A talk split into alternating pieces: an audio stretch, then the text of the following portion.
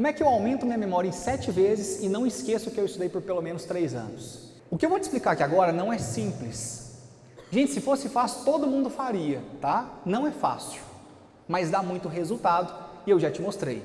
Primeiro lugar Medicina UFG, primeiro lugar Medicina UFT, Medicina USP, UFA, as melhores faculdades do Brasil, os cursos mais concorridos. Como que eles fazem na prática? Assim, ó.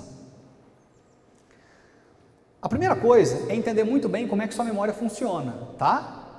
A sua memória, gente, ela tem três estágios. Tem memória de curto prazo, médio prazo e o que? Vai? Longo prazo. O que, é aprender de verdade? É reter o conteúdo na memória de longo prazo. Didaticamente, como é que eu ensino isso? Eu dou muita palestra também, gente, para menino novinho, tipo, sei lá, 12 anos, tá no quinto ano, sexto ano. Então tem que ser um pouquinho mais didático. Aí eu chamo de memória volátil, memória de transição e memória fixa. Vou te ensinar. Sabe contar piada? Não, nenhuma vem na sua cabeça agora. Vem cá, vem cá. Vem cá. Fica aqui do meu lado. Como é que você chama? Isadora. Isadora, você está em qual ano? Segundo ano. Segundo ano. Você já sabe para que você vai prestar? O quê? Medicina. Medicina, legal. O que a Isadora está estudando hoje, gente, no segundo, ela vai ter que lembrar para todo o ensino médio, que ela vai ter que fazer uma prova do Enem lá, que é lá em novembro do ano que vem. Só que vamos lá, tá, tá nervosa? Fica tranquila, vai dar certo. Você já escutou alguma piada na sua vida, sim ou não? Já. Gente, ela já escutou várias piadas na vida dela. Por que, que vocês acham que ela não sabe contar nenhuma piada agora?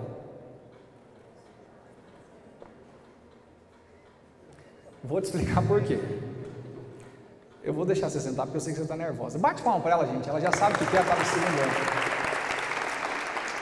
É mais ou menos assim, ó. Quando contaram uma piada para ela, só olha para cá. Essa piada foi para uma memória que a gente chama de memória volátil.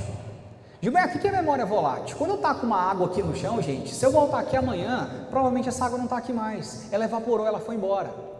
Se alguém me conta uma piada, ela vai para volátil. Mas se eu nunca mais conto essa piada para ninguém, o que, que acontece com essa piada? Vai, gente. Ela vai embora, ela some da minha cabeça. Só que vem comigo. Se alguém me conta uma piada, vai para volátil, e naquele mesmo dia eu chego na escola e conto para mais três pessoas, quer dizer que essa piada desceu para minha memória de transição. Gilberto, o que chega na memória de transição nunca mais sai da minha cabeça? Muito pelo contrário, gente. Se você contou aquela piada para três pessoas só naquele dia e depois nunca mais contou na sua vida, provavelmente essa piada vai voltar para a memória volátil e vai embora. Agora, se alguém conta uma piada para ela, chega na volátil, ela chega na escola, conta para mais três pessoas, memória de transição, e ao longo da semana conta para mais duas pessoas por dia. Conta comigo, vai. No primeiro dia foram quantas vezes? Três vezes. Mais dois vezes seis dá quanto? Vai. 12. 12 mais 3, gente. Ela contou essa piada 15 vezes. Se ela contou essa piada 15 vezes, provavelmente essa piada vai sair da memória de transição e chegar em qual memória? Vai? Fixa. Gente, o que chega na sua memória fixa nunca mais sai. Assim como você lembra hoje, atirei o pau no gato, eu posso fazer isso com a fórmula de Torricelli, se você quiser, na sua cabeça, e nunca mais vai sair. Eu posso fazer isso com as células esporíferos. Eu posso fazer com que você lembre da segunda conferência mundial do meio ambiente que eu te falei lá, você não lembrou. Gente, a primeira conferência mundial do meio ambiente foi aonde? Vai? 1972, Estocolmo, na Suécia. E a segunda?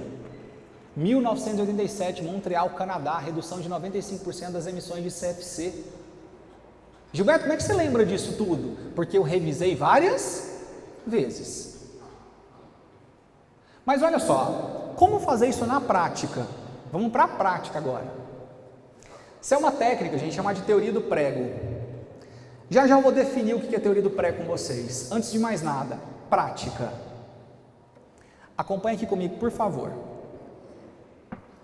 Gente, vocês estão enxergando essa tabelinha, sim ou não? Sim? Eu vou colocar como exemplo história, tá? História. E você vai acompanhar junto comigo. Hoje, meu professor de história entrou, hoje é que dia, gente? Quarta-feira? Ele entrou e me deu uma aula de paleolítico. O que, que eu fiz? Vai? Anotei tudo no meu caderno. O que, que você vai fazer à tarde na sua casa? Vai, gente. Você vai ler essa matéria no seu caderno. Só que como é história, vai gente, precisa de mais de início, meio e fim, é importante que você saia do caderno e leia também aonde, vai? No livro. Daí você leu no livro. Gilberto, você acabou de falar ali pra gente, é importantíssimo que eu termine de ler um capítulo e já faça o que? Vai, gente? Exercícios, legal. Gilberto, daí, se eu quiser ter um materialzinho legal de revisão, é importante que eu monte um que? Vai, gente? Um resumo. Eu não sei se você notou, mas eu coloquei resumo depois da leitura do livro ou depois dos exercícios? Gente, por que, que a melhor hora de fazer resumo é depois do exercício? Alguém sabe por quê? Quando você lê um capítulo de história, já termina e monta um resumo, às vezes não sobra tempo para fazer o que? Vai? Exercício. Qual que é o problema disso? Quando você chegar no vestibular, como é que ele vai te aprovar ou não? Ele vai te dar um texto e falar assim: faz um resumo desse texto? Ou ele vai te entregar questões para fazer, gente? Questões. Quem não faz exercício nunca vai estar preparado para passar em vestibular nenhum, gente. Então, número um, por que, fazer exercício depois do resumo é importante? Desculpa, o contrário. Porque você termina de ler, faz exercício, vê que você realmente está sabendo e depois você monta o um resumo. Segunda importância, olha para mim. O que, que você tem que colocar no resumo? Fala assim, as partes mais importantes do capítulo. Quando você lê um capítulo e já monta o resumo, definiu o que é mais importante? Você. Agora, quando você lê o capítulo, faz 20 exercícios, você começa a notar nesses 20 o que, que os vestibulares mais estão cobrando daquele capítulo. E o que os vestibulares mais estão cobrando, de fato, que é a parte mais o que? Vai, gente? Importante. Se você faz exercícios, identifica o que é mais importante, fica mais fácil de montar um resumo mais objetivo. Gilberto, volta. Semana que vem, a professora vai dar para vocês neolítico. O que, que você faz de manhã? Copia o caderninho dela e à tarde faz o que? Vai, gente. Ops. Antes de estudar Neolítico, o que, que eu vou fazer, gente? Vou revisar meu resumo de Paleolítico. Revisei? Show. O que, que você faz agora? Lê Neolítico no caderno, lê no livro, faz exercício, monta o seu o que? Vai? Resumo. Na outra semana, a professora vai entrar e vai dar para vocês Egito. Ela não consegue terminar Egito em uma aula, não, tá? Mas vamos supor que terminasse. O que, que eu faço à tarde na minha casa? Vai, gente. Eu começo lendo o caderno de Egito. O que, que eu faço?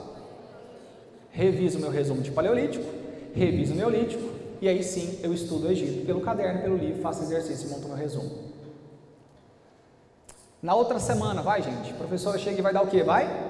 Grécia. Vamos supor que ela terminou Grécia. O que, que eu faço à tarde? Reviso Paleolítico, Neolítico, Egito e depois estudo Grécia. Você já sacou, não já? Legal.